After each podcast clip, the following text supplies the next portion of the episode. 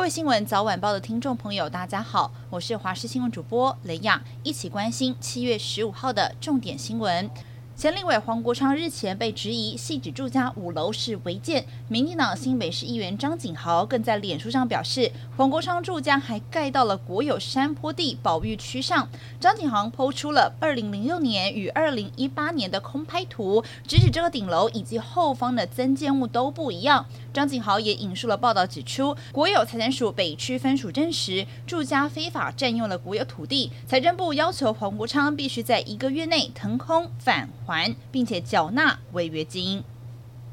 中央气象局今天下午三点三十分发布台风讯息，指出原本位在中西沙岛海面的热带性低气压，在下午两点发展为轻度台风，正式命名为第四号泰利台风。预测泰利台风未来会往广东海面移动，对台湾并没有直接的影响。不过要注意，晚上开始受到热带性低气压还有台风外围云系的影响，降雨的范围会扩大，包含基隆北海岸东半部、南部地区以及各地的山区都会有短暂。陈振宇。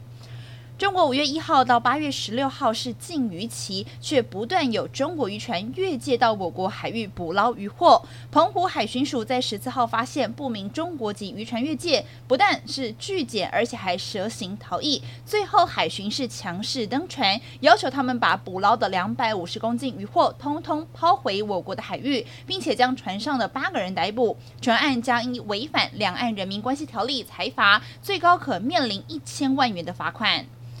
外传美方有意回购上个月除役在台湾服役六十三年的英式防空飞弹，并且转予援助乌克兰。国防学者就表示，台湾处理的英式飞弹妥善率高，乌克兰部队可以立即上手，台湾也可以节省报废经费，深化台美互信，加深与北约的关系。虽然国防部对于相关的报道表示，武器系统台湾处理依照规定来执行，并没有说明细节。不过专家分析，要是台湾能够由美方回购并且转交乌克兰，对台湾而言是三赢的局面。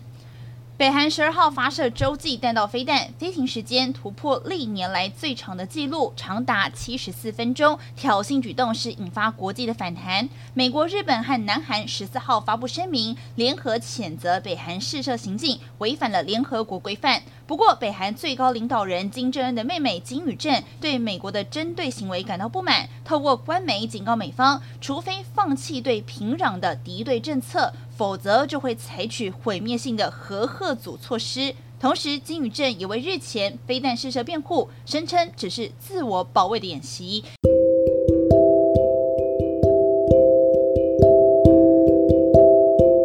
以上就是这节重点新闻，感谢您的收听，我们再会。